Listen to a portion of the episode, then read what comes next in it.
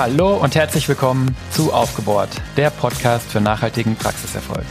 Für euch heute am Mikrofon bin ich, Christian Brendel. Ich bin Geschäftsführer der Solvi GmbH und zusammen mit meinem Team helfe ich, Deutschlands Zahnarztpraxen noch erfolgreicher zu machen. Ihr hört das schon, heute wieder eine Folge ohne Diana.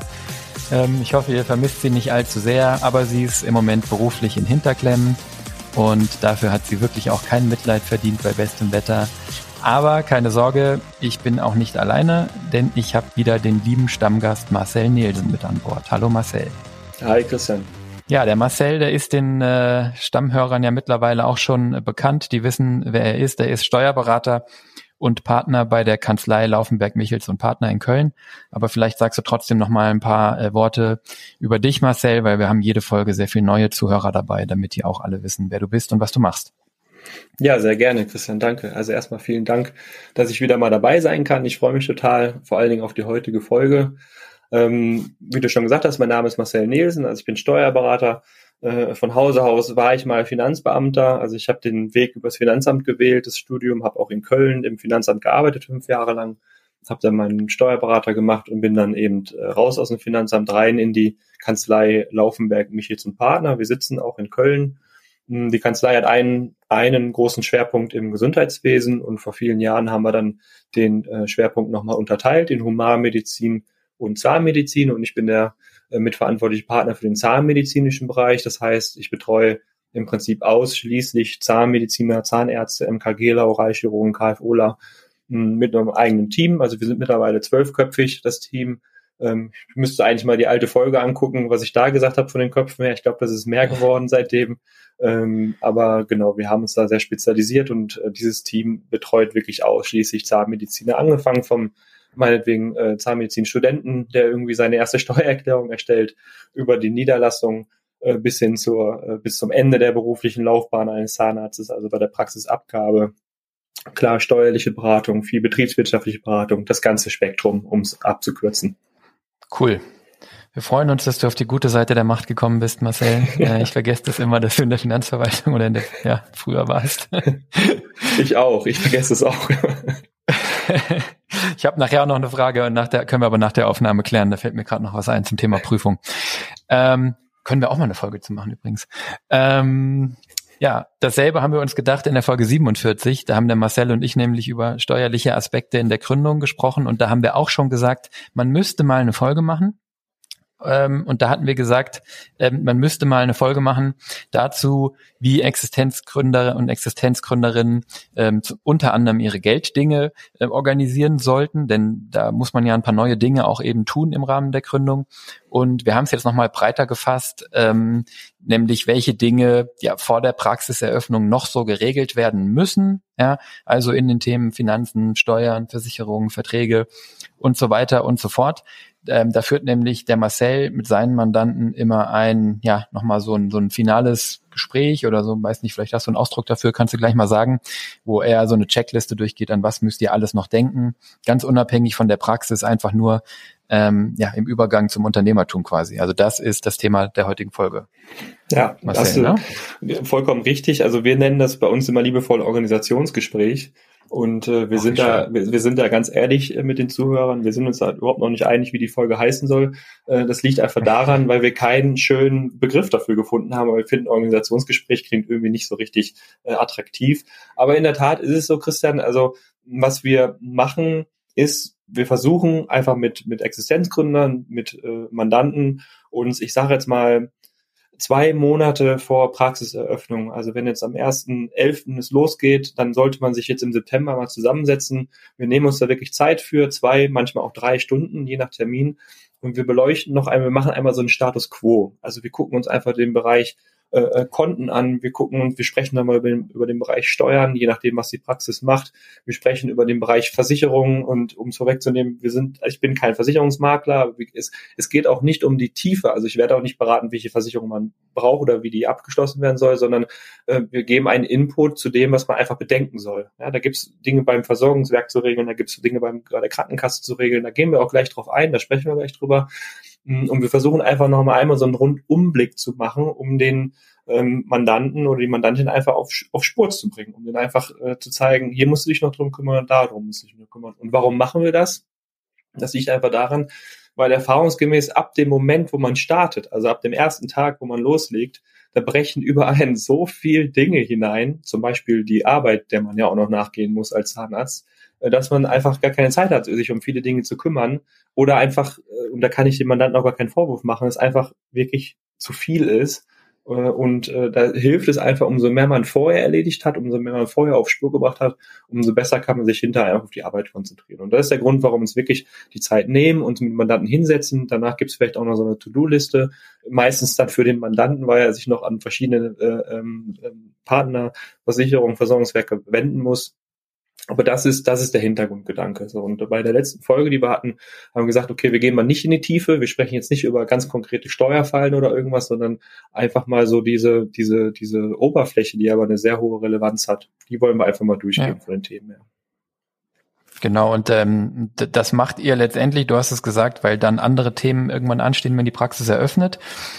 Aber auch, weil bei euch wie bei uns der Mensch im Mittelpunkt steht und ihr nicht sagt, ähm, ja, wir machen ja die Buchhaltung für die Praxis dann später so und dann schauen wir mal, wie das so läuft, ja, sondern weil es natürlich und das das eint uns und deswegen haben wir hier auch eine coole Folge vor uns, weil es ja wirklich darum geht, ähm, der Mandant, die Mandantin äh, muss ja gut aufgestellt sein. Es geht ja nicht nur um die Praxis und deren Buchhaltung und Steuererklärung, sondern ja, ja, absolut. Äh, Nein. Mensch dahinter. Ne? Genau. Wenn es nur um die Buchhaltung ginge, dann könnte ich doch einfach nach dem ersten Monat mich da melden und sagen, so jetzt äh, gib uns mal die Unterlagen und dann wird mich genau, der Mandant genau. wahrscheinlich angucken und fragen, also welche Unterlagen jetzt konkret und wie eigentlich und äh, ja, jetzt schlüpfen wir schon fast so ein bisschen quasi rein in die Folge, äh, wie was machen, ja. was wir machen. Deswegen lass uns doch vielleicht einfach mal, um so ein bisschen einen Faden zu finden, anfangen äh, in der Ausgangssituation. Wir nehmen da jetzt einfach mal das Angestelltenverhältnis. Also unser Zahnarzt äh, oder unsere Zahnärztin ist, äh, wir bleiben bei der Zahnärztin. So, unsere Zahnärztin ist Angestellte äh, und in der Praxis und hat jetzt eine Praxis, eine, eine eigene Praxis gefunden äh, und äh,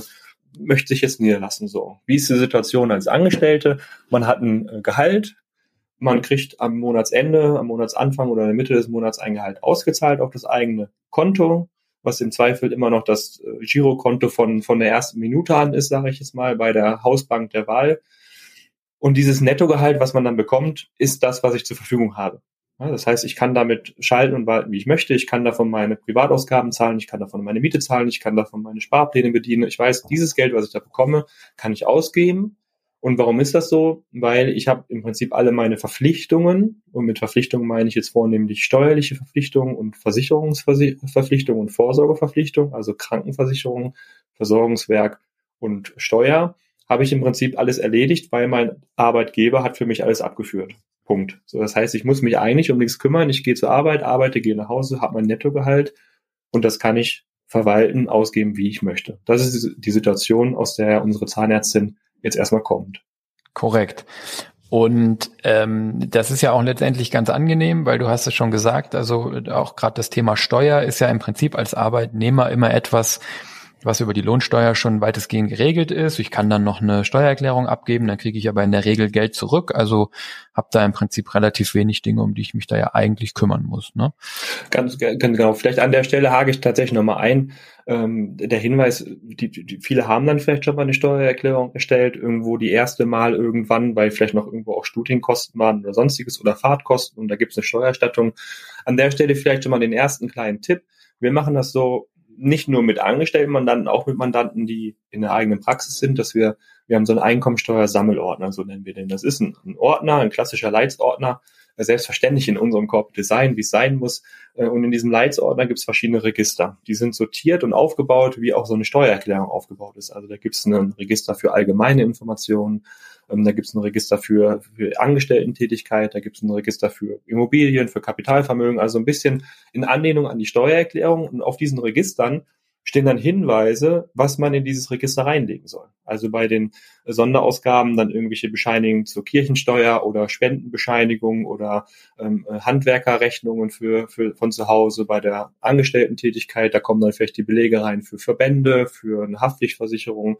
Das heißt, man kann sich dann mit diesem Ordner so ein bisschen langhangeln idealerweise in einer perfekten Welt, wie ich immer gerne sage, lege ich einfach in dem Moment, wo ich den Beleg kriege, den direkt in den Ordner rein und am Jahresende gebe ich diesen Ordner meinen Steuerberater und damit kann ich dann eine Steuererklärung erstellen. Also das vielleicht so als erster Tipp, selbst als Angestellter, aber auch später sich mal so einen Ordner geben zu lassen, das hilft, weil dann hat man einfach alles an einem Ort und da kommt dann das Jahr 2021 drauf und dann kommt dahinter ins Regal und ich habe damit alles erledigt und habe auch gleichzeitig eine super Ablage. Das vielleicht so als ersten Einschub schon mal mit der ersten Steuererklärung. Genau, aber in Summe ist die Sache halt wirklich super simpel ne, als Angestellter. Und jetzt, ich weiß nicht, ob wir da noch irgendwas ergänzen wollen, aber jetzt kommt sozusagen die Situationsänderung. Ne? Also ähm, wir gehen, ja, es steht bei euch eine Praxisübernahme, eine Praxisneugründung an.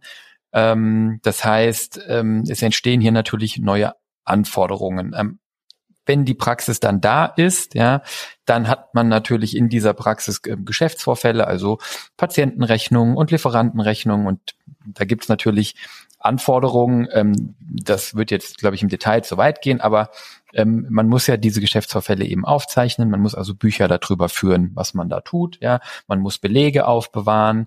Man muss ähm, Ordnung eben dann auch in den in den Finanzen haben. Man muss ja Überweisungen tätigen, muss eben gucken, dass jeder Beleg, jede Eingangsrechnung bezahlt ist, dass ich zu jeder ähm, Zahlung auch einen Beleg habe, keine, keine Buchung oder keine Zahlung ohne Beleg, sagen die Steuerberater.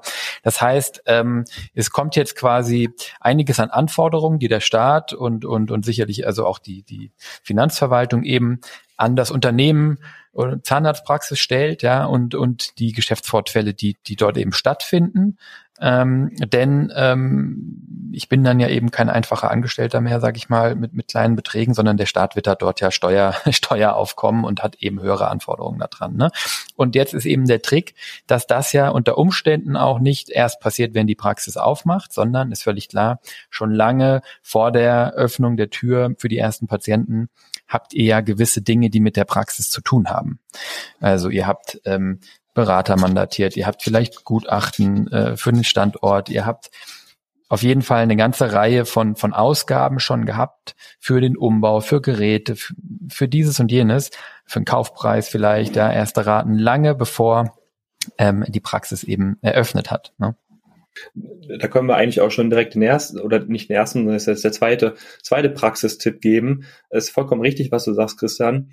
Und genau also auch diese kleinen Kosten, ja, diese, äh, diese Fahrten, sich eine Praxis anzugucken, damit fängt es ja letztendlich an. Ich führe mal ein Gespräch und gucke mir mal eine Praxis an und fahre da mal hin und dann sieht die Praxis ganz gut aus. Dann, dann äh, treffe ich mich vielleicht noch abends mit dem, mit dem, äh, mit dem Inhaber und spreche nochmal über die Zahlen. Also habe vielleicht irgendwie, ich nenne es jetzt einfach mal Geschäftsessen. Äh, dann ist es aber nicht die Praxis und dann gucke ich mir vielleicht noch eine zweite an. Äh, und fahre da eben vielleicht ein oder zweimal hin, tausche mich aus. Dann, dann nehme ich vielleicht Kontakt zu Beratern auf, äh, vielleicht zum Steuerberater, vielleicht fahre ich da schon mal hin und mache so ein Erstgespräch. Ähm, und diese Dinge, die würde ich auch direkt schon aufzeichnen. Also ich würde mir ganz simpel, basic eine Excel-Tabelle anlegen und da reinschreiben, was ich tue. Weil das fühlt sich am Anfang vielleicht nach äh, klein klein an, aber man weiß dann noch gar nicht, wie groß sich das auswirkt, also wie viel Gespräche ich habe, wie viel Kosten ich im Vorfeld habe. Vielleicht nehme ich auch schon Beratungsleistungen in Anspruch, weil einfach mein Projekt vielleicht sehr groß ist und ich muss umfangreichere ähm, Businesspläne erstellen oder umfangreiche Liquiditätsplanungen. Das heißt, da können ja unter Umständen auch schon Kosten entstehen.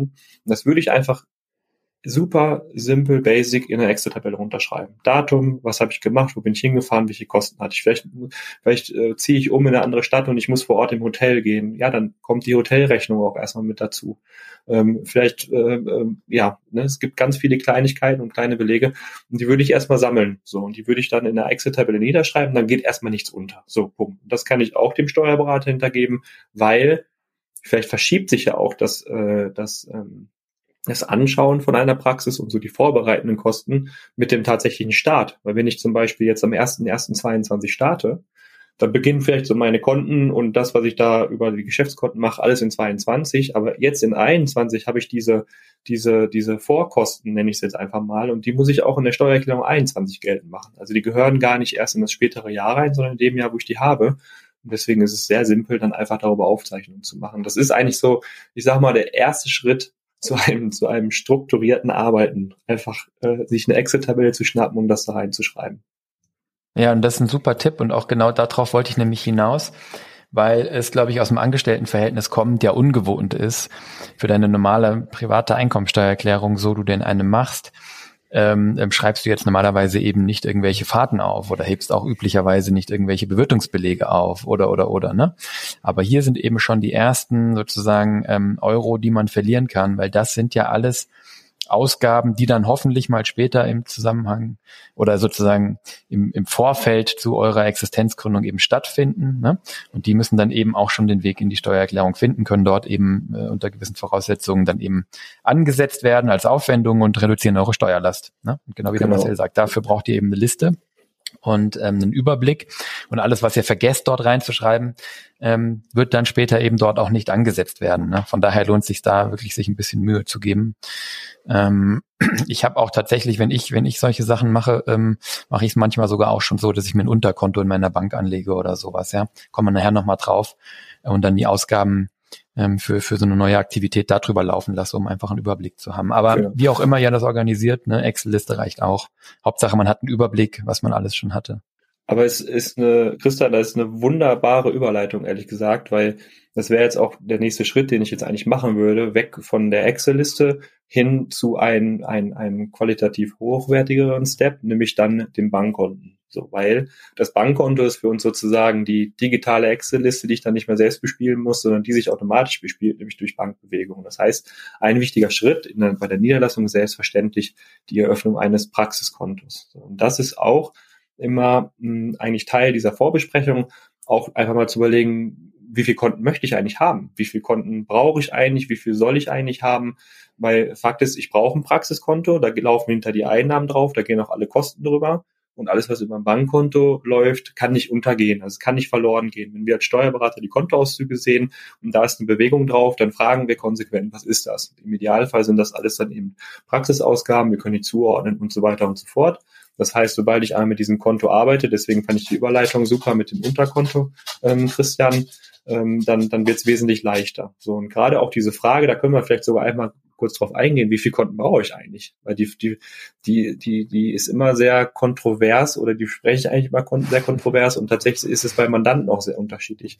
Und eigentlich äh, sage ich immer, die kleinste und schmalste Lösung ist ein Konto. So ein Praxiskonto, das ich bei der Bank eröffne und auf dieses Praxiskonto gehen alle Einnahmen, alle Ausgaben drauf. Dann habe ich äh, alles über ein Konto laufen. Das ist übersichtlich. Ich muss nicht äh, irgendwie mehrere Konten mir aufrufen und schauen, wie ich insgesamt stehe. Das ist der Vorteil, es ist sehr simpel. Der Nachteil ist, je nachdem, wie ich mich so organisiere, je nachdem, ob in der Praxis später auch jemand ähm, Rechnungen mit überweist und Konteneinsicht haben soll, muss man einfach persönlich dann darüber sprechen, kann oder ist der Wunsch manchmal da zwei Konten zu haben. Ein Einnahmenkonto und zum Beispiel ein Ausgabenkonto. Das heißt, auf dem einen Konto gehen dann die ganzen Einnahmen, KZV und Privat ein und auf dem anderen Konto gehen dann die ganzen Ausgaben runter. Vorteil, ich kann eventuell Rechte vergeben, ich kann einer ein, ein Mitarbeiter sagen, okay, du kannst dich um die Bezahlung kümmern und das Ausgabenkonto nehmen. Das Einnahmenkonto soll derjenige dann eben nicht sehen. Nachteil, ich muss halt auch immer ausgleichen. Das heißt, ich muss von dem Einnahmenkonto Geld rüber überweisen, weil auf dem Ausgabenkonto, wenn das im Minus ist, zahle ich halt Zinsen und auf dem Einnahmenkonto kriege ich keine äh, Zinsen. Das ist dann immer ein bisschen mehr Arbeit. So und, äh, und danach der nächste Schritt wäre vielleicht ein Dreikontenmodell. Äh, gibt es auch. Dann hat man auf dem einen die Einnahmen, auf dem anderen die Ausgaben und zum Beispiel auf dem dritten meinetwegen Personalkosten, weil der Inhaber eben sagt, ja, ich möchte jemanden haben, der sich um die Ausgaben kümmert, aber ich möchte nicht, dass er sieht, wie viel Gehälter bezahlt werden. Da gibt es Gründe, dafür und dagegen sprechen. Ich glaube, die brauchen wir jetzt auch gar nicht diskutieren. Ne, aber um einfach mal zu zeigen, da gibt es einfach verschiedene Varianten und verschiedene Kontenmöglichkeiten. Die muss man aber meiner Meinung nach immer individuell besprechen, weil jeder ist da auch einfach anders gestrickt. Jeder hat da ein anderes Sicherheitsbedürfnis, jeder äh, hat dann einen anderen Anspruch an sich und man muss Vor- und Nachteile abwägen und dann setzt man es so um. Und dann hat man aber die Konten, wie viel auch immer, und dann sollte auch idealerweise alles über diese Konten laufen. Ja. Absolut.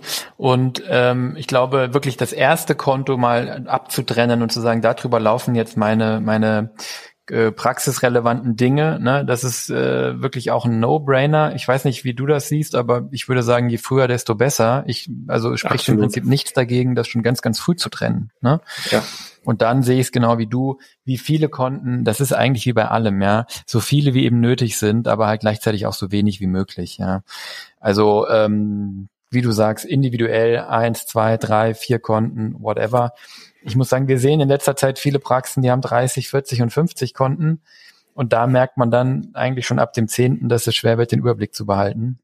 Ich habe jetzt nicht übertrieben, das kommt dann oft daraus, wenn es BAGs sind und dann Partner aufgenommen, wieder ein Partner ausscheidet. Also da werden dann immer neue Konten angelegt, um irgendwelche Dinge abzugrenzen und so weiter und so fort.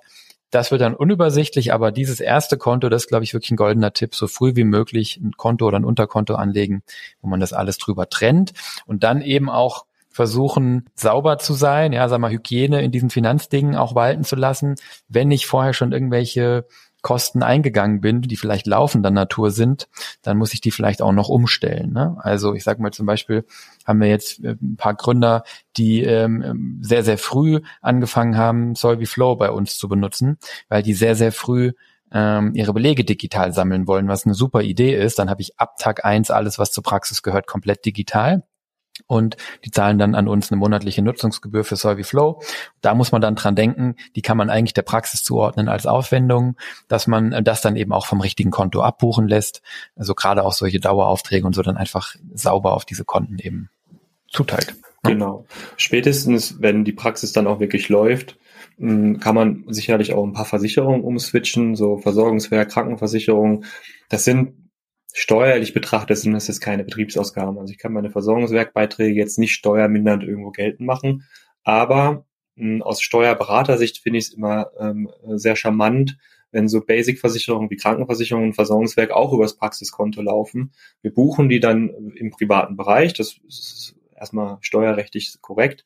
Man hat aber einen Überblick einfach darüber. Und am Ende ist es ja mh, hm, vom Geldlauf her relativ egal, ob ich mir von meinem Praxiskonto auf mein Privatkonto Geld überweise und von da wird dann die Krankenversicherung bezahlt oder die Krankenversicherung geht direkt vom Praxiskonto ab. Das ist äh, finanzstromtechnisch erstmal egal, aber wenn das vom Praxiskonto weggeht, wenn ich das eingerichtet habe, dann muss ich mich oder dann ja, dann muss ich mich darum nicht mehr kümmern. Dann habe ich eigentlich wieder so ein bisschen den Status eines Angestellten erreicht, sprich von meinem Praxiskonto. Da gehen dann eben Versorgungswerkbeiträge runter, Krankenversicherungsbeiträge runter und dann kümmere ich mich hinterher, da kommen wir gleich sicherlich drauf zu sprechen, nur noch um meinen privaten Geldbedarf. Und dann bin ich auch wirklich im Privatbereich. Dann, dann, dann habe ich wieder den Status eigentlich eines Angestellten und kann mir das Geld überweisen, was ich im Privatbereich brauche, ohne über Versorgungswerk nachzudenken, ohne über Krankenversicherung nachzudenken. Vielleicht gibt es noch irgendwelche andere äh, notwendigen Kapital, Lebensversicherung oder sonstiges. Wenn das erstmal alles bedient ist, dann kann ich mich im nächsten Schritt eigentlich um meinen ähm, privaten äh, äh, Liquiditätsbedarf kümmern.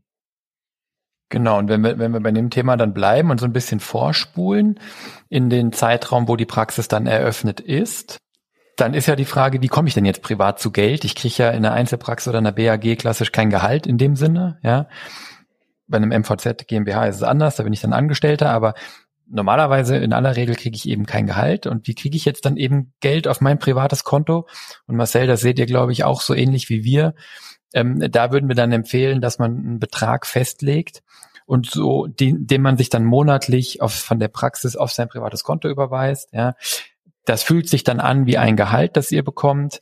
Ein, ein fixer Betrag, den kann man zum Beispiel orientieren am, am vorherigen Nettogehalt oder an dem, was ihr für eben für, für den Lebensstandard netto dann braucht. Ja. Ähm, und ähm, das ist jetzt sozusagen hier ein Plädoyer dafür, das etwas zu verstetigen. In Abgrenzung dazu ähm, wird es halt oft leider anders gemacht, nämlich es wird immer mal was vom Praxiskonto genommen, was man gerade so braucht. Kann man natürlich am Ende des Tages auch machen, ist ja alles in der Buchhaltung aufgezeichnet, führt aber dazu, dass man schnell die Kontrolle verliert und den Überblick darüber, wie viel Geld man entnommen hat, wie viel man eigentlich wirklich ähm, konsumiert hat. Dann ist das Praxiskonto leer, muss man wieder was einlegen. Also das wird dann oft so ein aktionistisches äh, Stopfen von Löchern. Und hier wirklich das Plädoyer jetzt vorgespult, wenn die Praxis eröffnet ist und ihr Leistungen erbringt und die Praxis erste Einnahmen hat, sich dann wirklich so eine Art eigenes Nettogehalt äh, per Dauerauftrag als Privatentnahme vom Praxiskonto auf das Privatkonto zu überweisen. Siehst du auch so, Marcel, ne? Bin ich 100 Prozent bei dir und da wir, glaube ich, jetzt vorhin den ersten und zweiten Tipp hatten, wäre das vielleicht sogar der dritte Tipp. Also ich finde es sehr, sehr sinnvoll, das so zu machen und äh, wenn ihr einen Steuerberater in der Hand habt, dann wird er euch auch daran da, dahin leiten, zu entscheiden, wie viel Geld kann ich eigentlich entnehmen, wie viel darf ich mir entnehmen. Das wird steigen, das wird ansteigen. Man braucht ja auch noch Steuerrücklagen, da kommen wir gleich noch zu. Hm, aber wenn man da so einen Ansprechpartner hat, dann, dann arbeitet man sich langsam ran. Manchmal ist es so, dass man die ersten zwei, drei Monate auch aus ähm, Angst, hätte ich fast gesagt, oder aus Respekt vor diesen ganzen finanziellen Zahlen. Man hat ja auf einmal mit sechsstelligen Zahlen zu tun für Finanzierung, für Darlehen und so weiter. Das ist ja, das kann einen schon mal überfordern. Und am Anfang merke ich oft, dass gerade die Existenzgründer, was, was ich positiv finde, sehr zurückhaltend sind, was das Thema Geldentnehmen angeht. Also die ersten drei, vier, fünf, sechs Monate leben die oftmals von Ersparten, weil die vielleicht am Anfang Rücklagen gebildet haben aus der Angestellten-Tätigkeit. Finde ich auch absolut in Ordnung. Nur irgendwann kommt noch der Punkt, da muss man einfach mal sagen, so jetzt, entweder habe ich von Anfang an kein Erspartes, weil es vielleicht für andere Sachen ähm, verausgabt wurde, oder ich komme an den Punkt, wo ich kein Erspartes mehr habe. Und da muss man natürlich auch entnehmen. Das ist auch vollkommen in Ordnung. Das ist der ganz normale Lauf eines, eines, eines Unternehmers, eines Freiberuflers. Ähm, und da muss man einfach einen Weg finden. Und diese Daueraufträge, also sich einen festen Betrag zu überweisen als Gehalt, halte ich für sehr, sehr sinnvoll, weil die Erfahrung zeigt leider, dass wenn man sich am Konto bedient, so wie es gerade fällig wird oder notwendig ist, man verliert den Überblick. Man kann sich das nicht vorstellen. Man kommt ja aus einem sehr überschaubaren Bereich als Angestellter. Man weiß genau, wie viel Geld da auf dem, Monat, äh, auf dem Konto im Monat eingeht. Man weiß sicherlich auch ungefähr, wo das Geld hinfließt. Naja, und wenn das Geld alle ist, dann kann ich nicht mehr ausgeben. Das ist ein ziemlich simples Spiel. Aber gerade bei Existenzgründern, wenn dann irgendwann die ersten Quartalsrestzahlungen kommen, dann kommt auf einmal sehr viel Geld rein, das füllt sich alles. Und wenn man da keine Struktur reinbringt, dann ist es sehr, sehr leicht, den Überblick zu verlieren. Und das sind so oft Kleinigkeiten. Dann hat man noch ein paar Kasseneinnahmen, ein paar Bareinnahmen, weil eben noch ein paar Patienten halt Bar zahlen. Und ja, dann will man natürlich auch nicht 1000 Euro in der Kasse rumliegen haben. Dann entnimmt man das mal. Das sind so Dinge, die aber interessanterweise bei vielen Mandanten gar nicht mehr so präsent sind. Also wenn ich mit äh, äh langjährigen Mandaten spreche, die halt schon sehr lange niedergelassen sind und ich denen dann sage, ja, lieber Mandant, du hast jetzt im halben Jahr 80.000 Euro entnommen. Die klassische Antwort, die wirst du auch kennen, Christian, kann gar nicht sein. Ja, genau. kann gar Unmöglich. nicht sein. Ich gebe doch gar nicht so viel aus. So, und dann fängt man an, okay, der erste Schwall ist schon mal fürs Versorgungswerk, gut, ist nicht privat. Der zweite Schwall ist für die Krankenversicherung, gut, ist auch nicht so richtig privat. Dann kommt vielleicht tatsächlich irgendwo ein Dauerauftrag aber dann gibt es zwischendurch doch nochmal drei, vier extra Überweisungen, weil es war ja ein Urlaub, weil es stand eine Hochzeit an, weil es stand das an. Und dann wurden auch noch die Bareinnahmen aus der Kasse entnommen und dann ziehe ich so eine, das Spiel mache ich jedes Mal, dann ziehe ich so eine Summe von Januar bis Juni und diese Summe ergibt dann 10.000 Euro. So, und dann fragt man sich, wo sind denn die 10.000 Euro hin? Und das, das ist, man, man kommt da sehr schnell in so, eine, in so ein Gewohnheitsrecht, einfach, dass dann irgendwo auch Bargeld da ist und das gehört mir und das kann ich da ausgeben und man verliert dann sehr schnell den Überblick. Also auch bei der Kasse bin ich eigentlich der Meinung, wenn man es wirklich strukturiert macht, dann nimmt man das und zahlt es aufs Praxiskonto ein und ich regel mich selber über Daueraufträge. Dadurch habe ich eine gewisse Kontrolle, dadurch habe ich mich ein bisschen im Griff und äh, das funktioniert wirklich, also bei allen Existenzgründern, wo wir das so machen, sehr, sehr gut. Und es ist auch ein schönes, schöner Moment eigentlich, wenn dann irgendwann der Steuerberater sagt, so jetzt langsam müssen wir die Privatentnahmen aber mal von drei auf äh, viereinhalbtausend erhöhen, weil äh, die Liquidität ist einfach da. Das funktioniert sehr, sehr gut. Ja, absolut. Und Geld, Geld, das da ist auf dem privaten Konto, also ist bei mir zumindest so, das wird dann auch immer ausgegeben. Ähm, und daher Liquidität in der Praxis halten ist auch immer keine schlechte Idee. Also ich glaube, der, der Punkt ist rübergekommen. Ähm, da passt zwischen uns kein Blatt, Marcel, das sehen wir genau identisch. Ich hatte gerade gestern wieder so ein Gespräch, wo die, äh, wo die Praxis Privatentnahmen dann wirklich auch wieder Faktor drei über dem lagen, was man dachte. Naja. Ähm, du hast gerade die Kasse angesprochen. Ähm, das ist jetzt natürlich was, was dann, wenn die Praxis gegründet ist, erst relevant wird. Sollen wir da noch äh, paar Wörter zu sagen oder meinst du, ist alles gesagt? Oder nee, ein paar, doch ein paar Wörter hast, also ist super, dass du ansprichst, weil da sollte man eigentlich ein paar Wörter zu verlieren. Ich meine, die Kasse hat nicht mehr so die Relevanz wie früher. Früher gab es noch die, ähm, die Praxisgebühren und so weiter. Da war wesentlich mehr im Umlauf. Mittlerweile wird relativ wenig bar bezahlt. Am liebsten, meiner Meinung nach, sollte man auch die Patienten dazu hin, dazu bringen, fast gar nichts bar zu bezahlen. Das geht heutzutage. Man kann sich da ein EC-Gerät hinstellen. Man kann da ein Lesegerät für Apple Pay, für, für Google Pay hinstellen. Das wird meiner Meinung nach auch gut angenommen. Hm, trotzdem kommt man oft nicht um so eine Kasse äh, drumherum. Ähm, einfach nur ein, zwei Sätze zu der Kasse. Die Kasse ist letztendlich wirklich, ein Patient kommt und zahlt 50 Euro bar und dann muss das Geld da irgendwo hin. Der Praxisinhaber steht halt gerade am Stuhl, kann es nicht annehmen und soll es auch nicht annehmen. Das macht dann die Helferin.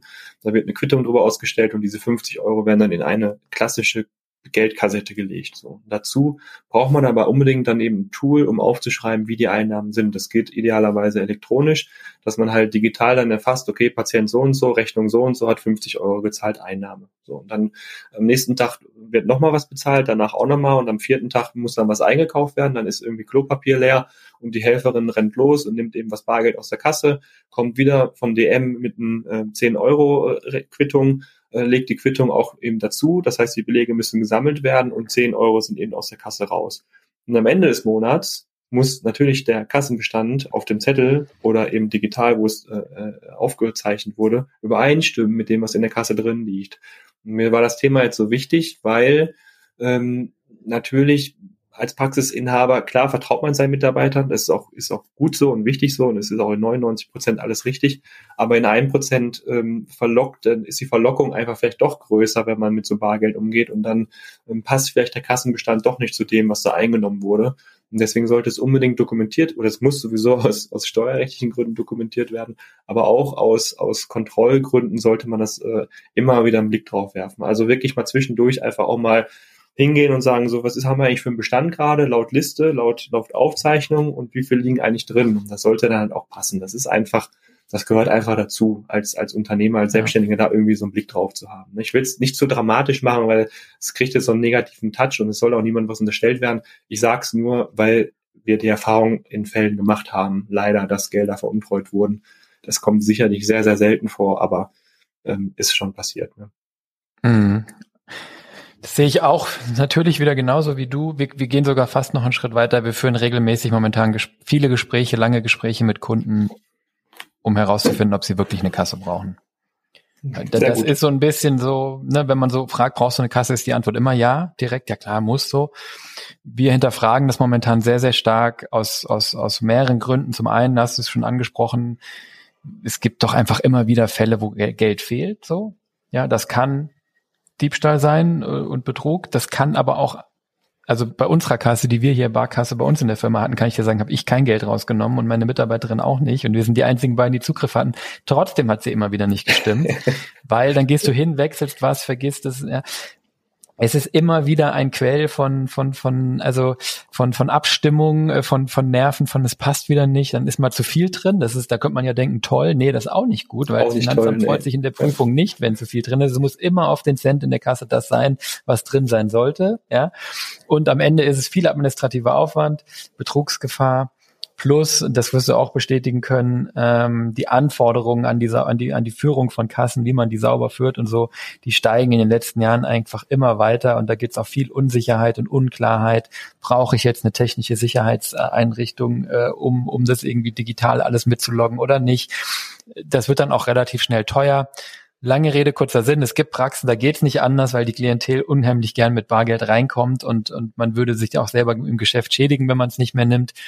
Aber es gibt auch sehr, sehr viele Praxen, wo die Kunden gerne per Rechnung bezahlen oder per EC-Karte, per Apple Pay bezahlen. Das, das geht auf jeden Fall. Und dann ja. geht das. Ne? Und ich fand das Beispiel von dir zu witzig, weil ich musste an eine Situation letzte Woche denken. Kennst du das, wenn du mit, wenn man mit mehreren Freunden essen geht und hinterher zahlt ja. jeder, jeder zahlt für sich selber? Also dieses Klassik, ja, können wir aufteilen, wir teilen auf und der Kellner sagt dann, okay, kommt einfach nach vorne und jeder sagt mir, was er hatte und zahlt.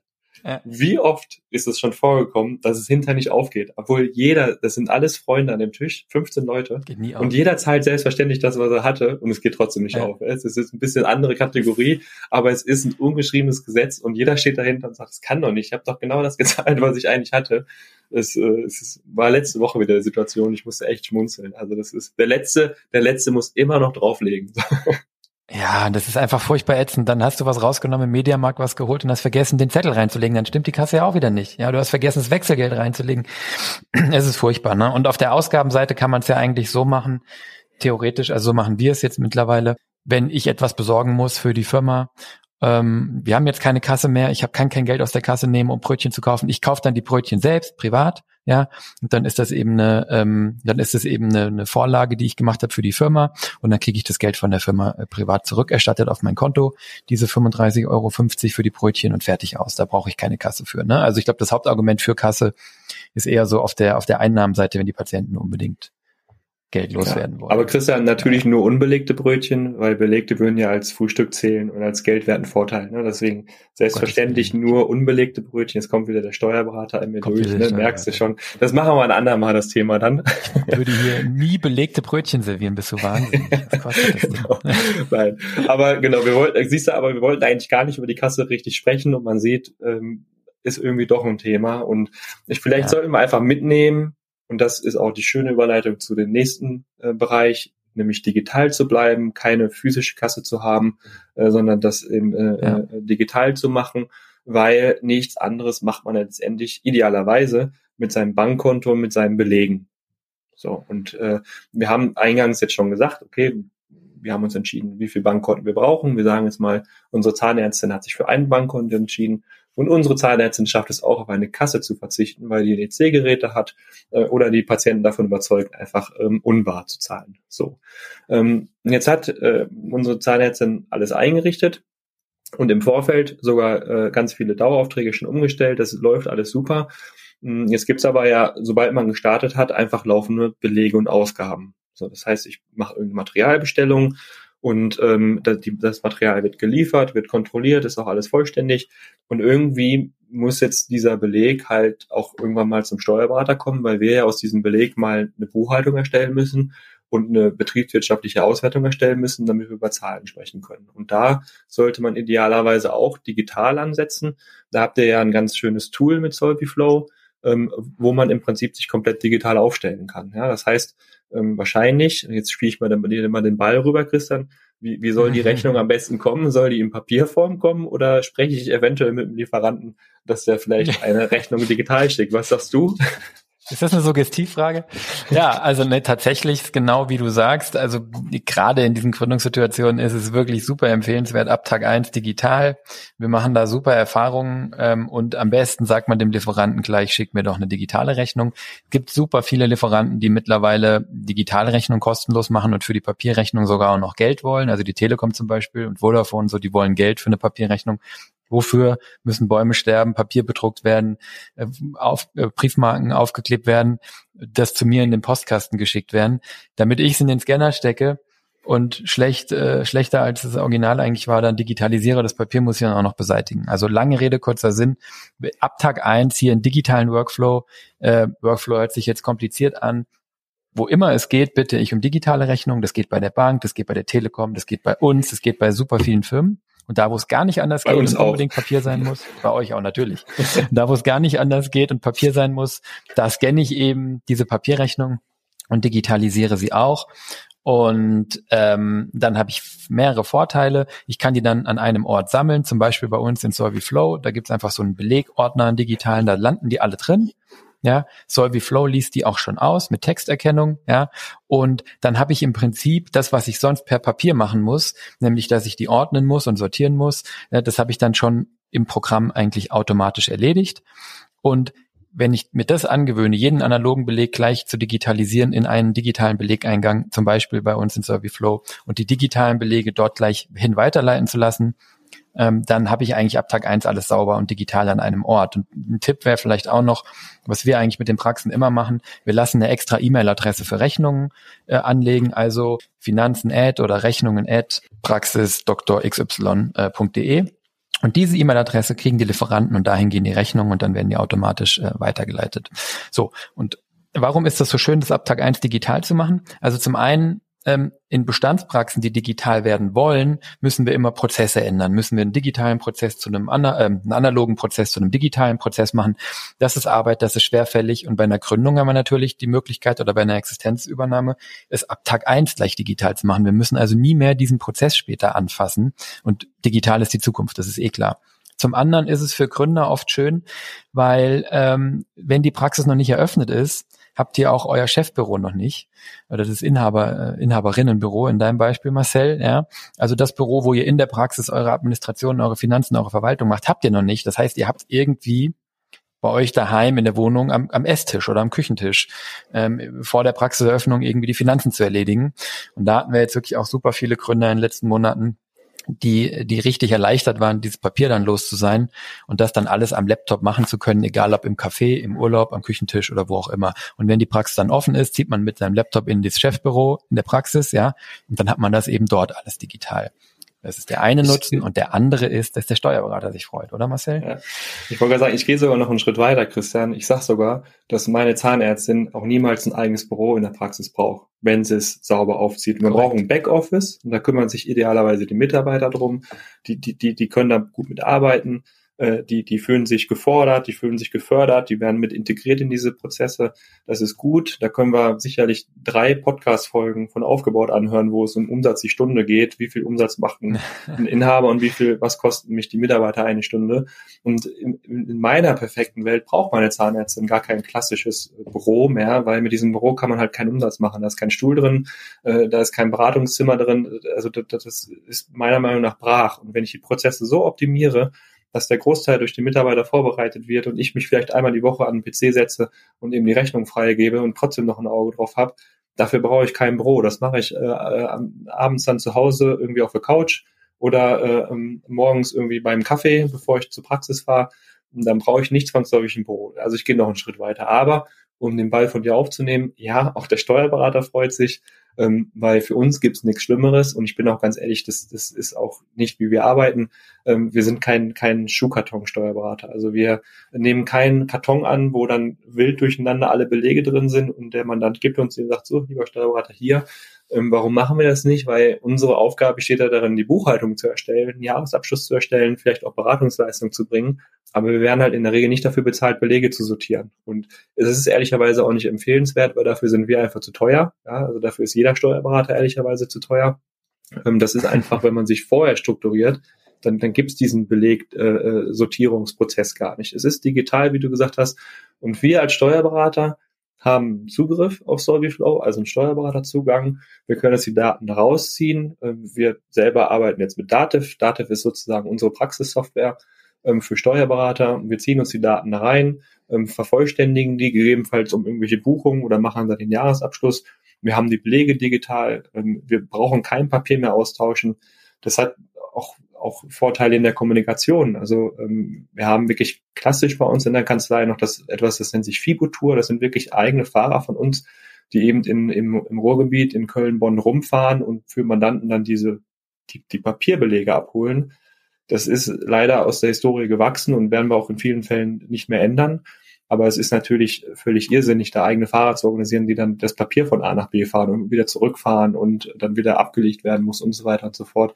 Für mich ist es mit diesem digitalen Prozess egal, ob mein Mandant in Berlin, in München oder in Köln sitzt, weil der Austausch einfach extrem smart läuft, ähm, die Kommunikation sehr einfach läuft. In Zeiten von Corona haben wir gelernt, dass wir über Webcams, über Videokonferenzen uns sehr gut austauschen können. Im Zweifel sehe ich meinen Mandanten aus München nicht öfter als den in Köln und wenn die digitale, wenn die Belege auch noch digital sind die Buchhaltung digital ist, dann ist es einfach optimal. Auch hinten raus, ne, wenn irgendwann mal Betriebsprüfungen anstehen, haben wir ja gerade schon gesagt, wäre vielleicht wirklich mal ein interessantes Thema, ähm, dann muss ich ja auch dem Prüfer irgendwie die Belege zur Verfügung stellen. Und klassischerweise muss ich dann wieder ins Archiv gehen, in den Keller gehen, die Belege wieder rausholen, äh, ähm, und wieder zum Steuerberater schicken, der guckt sich die nochmal wieder an und bevor der den Prüfer bereitstellt und so weiter und so fort. Also ich glaube, die Zuhörer merken schon, wir sind da extreme Verfechter der Digitalisierung und an der Stelle vielleicht noch eine Sache, nicht weil Digitalisierung Selbstzweck ist. Also nicht jeder Prozess, der einfach digital ist, ist automatisch besser. Also es muss halt so aufgestellt sein, dass es effizienter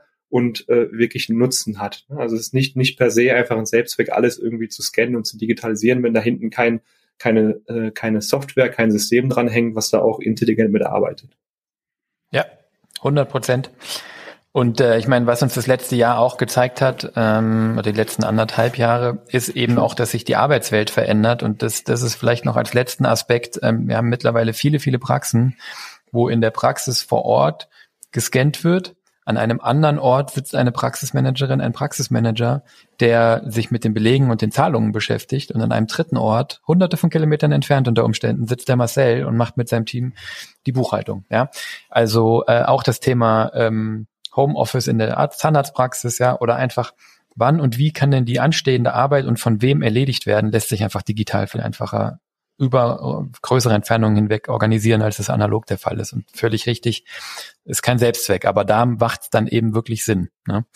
Jetzt gibt's ja mit dem Steuerberater neben den äh, Belegen noch ein paar andere Sachen, die der noch braucht, die man da noch, also zumindest auch im Eigeninteresse zur Verfügung stellen sollte. Natürlich im besten Fall auch digital. Was, was gehört da noch so dazu, Marcel, neben den Belegen? Also grundsätzlich erstmal alle Verträge. Ne? Und da auch der, der Appell wirklich, äh, das sofort zu machen. Die ersten größeren Verträge sind wahrscheinlich Darlehensverträge für die Finanzierung, die man irgendwo unterschreibt.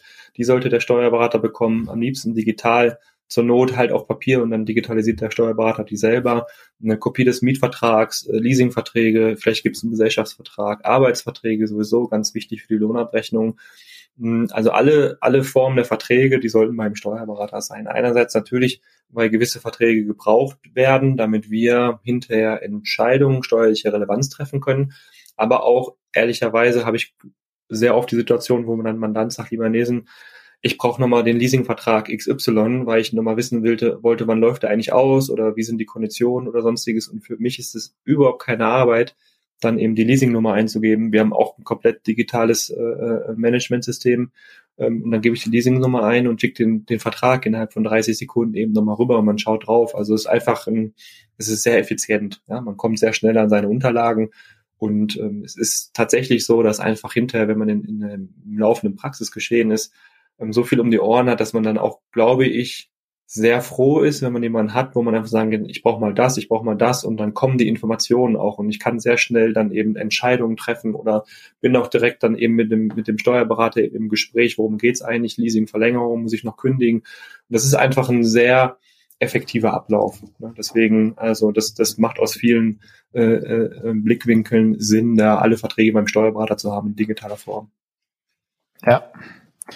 Absolut. Und vielleicht macht sogar auch Sinn, jemanden zu haben, der in der Praxis diese Dinge für mich organisiert, habe ich jetzt gerade nochmal gedacht. Also zumindest, wenn die Praxis etwas größer wird, brauche ich natürlich eine Vertrauensperson. Aber im Idealfall seid natürlich nicht ihr die, die die Belege scannen. Also zumindest nicht mehr dann, wenn die Praxis eröffnet hat. Ja. Ähm, und die eine andere Sache, auf die man natürlich achten muss und die man natürlich auch im Idealfall jemand aus dem Team machen lässt, es muss ja auch bei den Belegen, wenn ich sie digitalisiert habe, spätestens dann in digitaler Form auch geprüft werden. Ist das überhaupt eine Rechnung? War die für mich? Ist die Anschrift korrekt?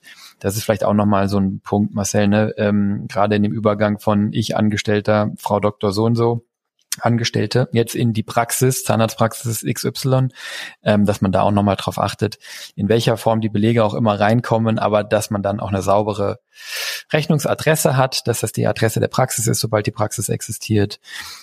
Ähm, das sind eben auch alles Prozesse, die man digital durchführen kann. Genau, so.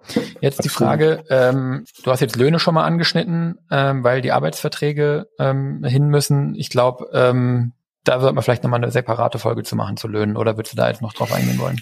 Genau, nee, ich glaube, also äh, um in die Tiefe zu gehen, also bei Löhnen denkt auch jeder direkt, okay, was muss ich eigentlich zahlen, wie hoch sollen eigentlich Gehälter sein und so weiter. Das passt jetzt heute hier nicht rein. Und an der Stelle vielleicht einfach nur der Hinweis, wir lösen das so. Früher hatten wir die Löhne in dem Organisationsgespräch mit drin. Das heißt, wir haben uns so wirklich das, was wir gerade abarbeiten, arbeiten wir dann auch in diesen Gesprächen ab. Dann kommen wir auch über Buchhaltungsprozess und so weiter. Und früher hatten wir innerhalb dieses Gesprächs noch den Lohnprozess mit drin.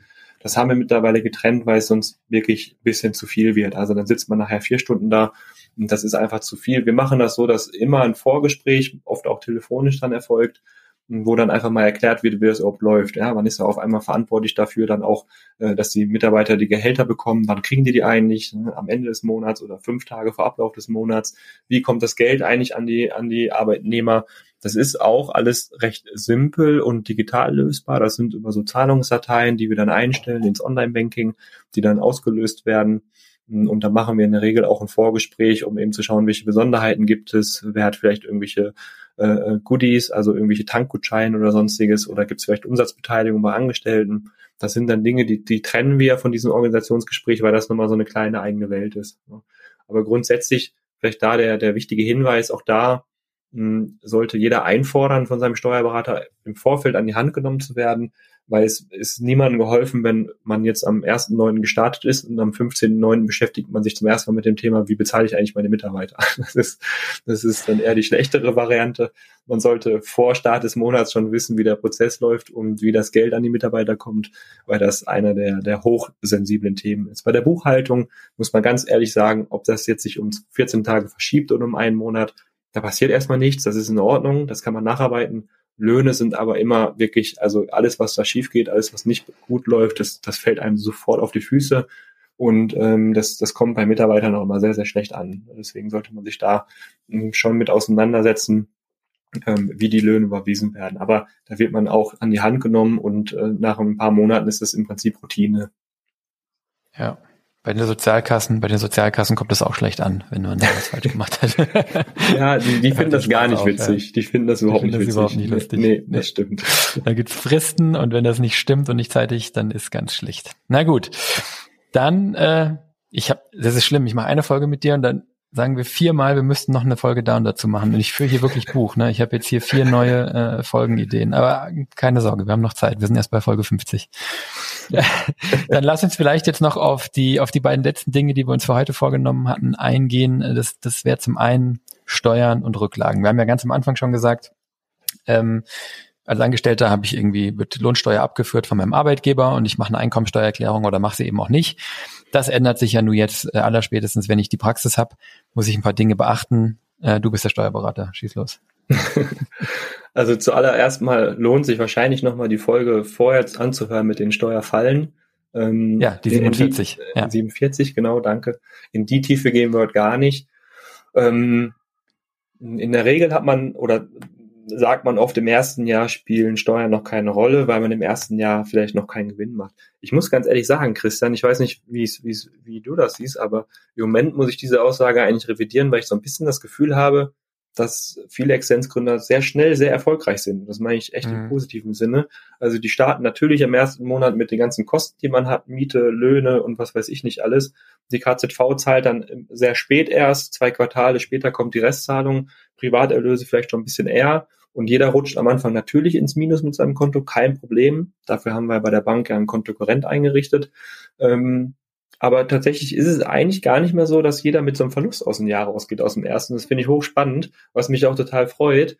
Ähm, aber für diesen, für diesen Moment, wo man auf einmal einen Gewinn erzielt, muss man natürlich vorbereitet sein, ja, weil hm, als Angestellter, um nochmal den Bogen zu spannen, habe ich jeden Monat meine Pflicht getan. Ich habe, ich kriege schon nur das ausgezahlt, was mir zusteht. Die Steuer ist schon beim Finanzamt.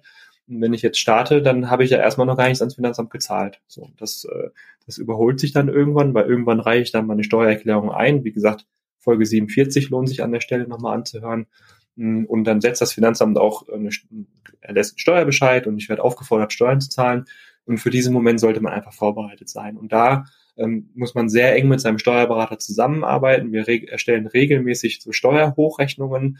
Das heißt, nach einem halben Jahr bei jedem Existenzgründer gucken wir schon mal, wo geht denn so die Reise hin? Äh, kommen wir schon ins Plus oder sind wir im ersten Jahr vielleicht noch im Minus? Das gleiche machen wir dann im Oktober nochmal und im Januar, wenn das erste Jahr rum ist, ähm, also wenn man ähm, am 1.1. gestartet ist, und dann erstellen wir Steuerhochrechnungen und mit jeder Hochrechnung ähm, nehmen wir dann unseren Mandanten an die Hand und sagen, irgend, irgendwann kommt der Punkt, wo ich dann sage, so, jetzt richten wir mal eine Steuerrücklage von 1000 Euro pro Monat ein. Ja?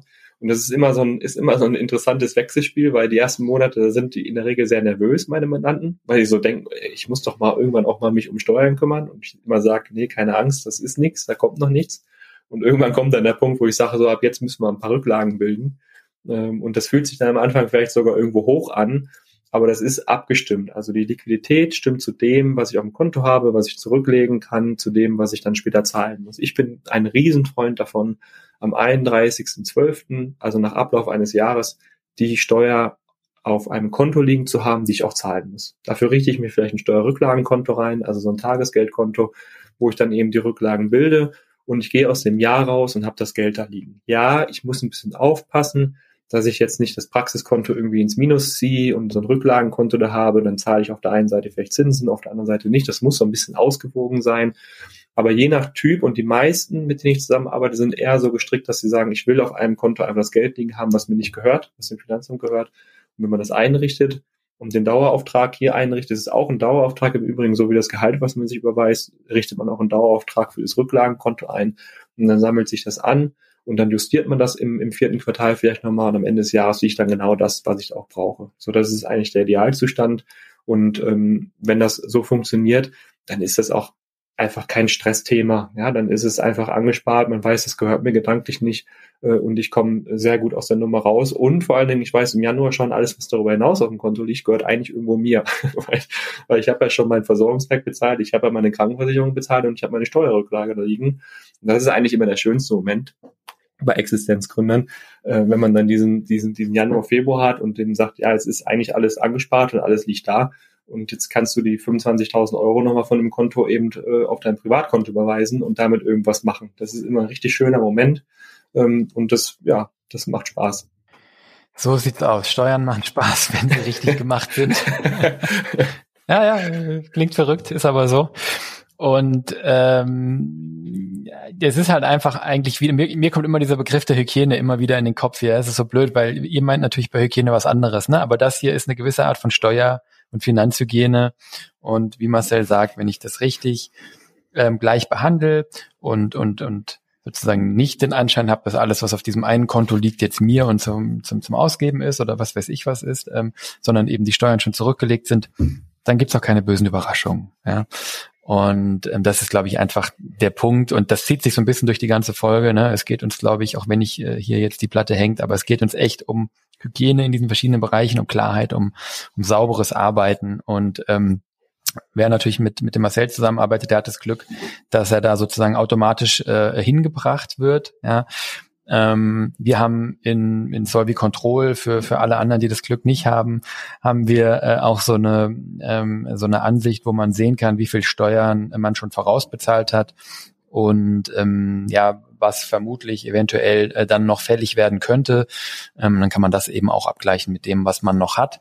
In jedem Fall macht Sinn, sich damit irgendwie ein bisschen äh, zu beschäftigen und das nicht einfach auf sich zukommen zu lassen. Das haben wir, glaube ich, in der anderen Folge auch schon besprochen, dass gerade am Anfang oder immer wenn auch später, wenn die Praxis sich verändert und man investiert oder so, kann es da eben auch zu wilden Schwankungen kommen. Ja, und da möchte man einfach nicht äh, auf dem falschen Fuß erwischt werden. Ja, ja. ich nehme ich nehm vielleicht noch mal einmal kurz den Ball auf. Ich glaube, dann haben wir es rund, weil du hast ja Solving ja. Control angesprochen und hinter Solving Control steckt irgendwo natürlich auch, ich sag mal, gedanklich eine BWA, also eine betriebswirtschaftliche Auswertung. Weil wenn ich jetzt nochmal zurückgehe an den Start, wo sind wir angefangen? Wir haben gesagt, wir brauchen Bankkonten. Über die Bankkonten muss alles laufen. Äh, die Ausgaben sollten darüber laufen. Ich digitalisiere meine Belege beziehungsweise bekomme die digital. Ich verknüpfe die Belege mit meinen Bankbewegungen. Der Steuerberater schnappt sich diese Sachen, äh, macht eventuell noch irgendwelche Abschlussbuchungen oder Korrekturbuchungen, die notwendig sind und kann das Ganze dann wiederum digital, alles ohne Papier, eben unter anderem in Solvi Control einspielen und äh, gerade in der Anfangszeit äh, finde ich, und ich, ohne dass du mir zustimmen musst, Christian, ich weiß, dass du mir zustimmst, gerade in den ersten Monaten ist es extrem wichtig, sich dann auch mal monatlich diese Zahlen anzugucken. Also diese Zahlen, von denen ich jetzt gerade spreche, das ist euer Ergebnis der Praxis. Also wie, wie, wie ihr arbeitet, wie viel Einnahmen hattet ihr, wie viel Ausgaben hattet ihr. Dann gibt's da so steuerliche Korrekturen mit Abschreibung und dann gibt's da irgendwie noch so ein Cashflow, da bleibt dann Geld übrig. Und das wirkt am Anfang sehr erschlagend. Da kann man auch sehr schlecht im Vorfeld drüber sprechen, ehrlicherweise. Also ich gebe immer mal wieder auch Existenzgründern mal so eine Muster-BWA an die Hand und sage denen auch, hier kann man sich schon mal angucken, wie das ungefähr aussieht. Ehrlicherweise macht das niemand und ich verstehe es auch, dass niemand macht, weil es macht, also es erschlägt einen so ein bisschen. Und deswegen finde ich sehr, sehr wichtig, in den ersten Monaten gerne wirklich jeden Monat, die ersten drei, vier, fünf, sechs Monate, dann auch die Zahlen anzugucken, also das Produkt. Also das ist eigentlich das Produkt der gesamten Vorarbeit, also diesen Input, den man da geleistet hat. Und das läuft ja alles auf diese BWA hinaus und auf die Zahlen hinaus, die man sich natürlich dann auch anschauen sollte. Also man sollte verstehen, wie kommt Geld rein, wo ist der Unterschied eigentlich zwischen, was ich erarbeitet habe laut Praxissoftware zu dem, was auf dem Konto eingeht. Das ist äh, seltenst, gerade am Anfang nie das Gleiche. Also das, was auf dem Konto ankommt, ist nie das Gleiche, was in der Praxissoftware als Honorar steht. Man sollte verstehen, wie, welche Ausgaben daraus fließen. Man sollte verstehen, wie wirken sich größere Investitionen aus. Und ähm, da finde ich schon, da, das kriegt man nur im, im Gespräch. Ja, also das mache ich auch gerade die ersten Monate. Dann gehe ich Punkt für Punkt durch, Umsatzkosten, Gewinn, Liquiditätsrechnung. Und irgendwann nach dem dritten, vierten Monat sagen die Mandanten meistens, Herr Nielsen, ich habe es jetzt verstanden, bitte lassen Sie mich in Ruhe. Ähm, und dann reduziert man es eben auf quartalsweise Gespräche. Aber gerade am Anfang sollte man sich damit beschäftigen, weil dann kriegt man auch einfach ein Gefühl dafür, was eigentlich hinten rauskommt mit dem, was ich da am Stuhl mache. Und das finde ich ganz, ganz, ganz wichtig. Ähm, und wenn man irgendwann halt äh, sagt, okay, ich, äh, ich bin jetzt nicht so der Zahlenmensch und das ist mir auch alles ein bisschen too much, dann ist ja das Schöne, es gibt immer so drei, vier, fünf Kernzahlen, die man sich dann anguckt. Entwicklung des Umsatzes, Entwicklung der Kosten, Entwicklung Gewinn, Entwicklung Liquidität. Das heißt, ich muss mir nicht 300 Zahlen angucken, sondern gucken mir eigentlich vielleicht vier Zahlen an und die vier Zahlen geben mir ein Gefühl, also mir Praxisinhaber oder Praxisinhaberin ein Gefühl dafür, wie es läuft. Und das reicht dann oft auch schon. Also je nach Geschmack einfach und je nachdem, wie tief ich da reingehen möchte. Genau.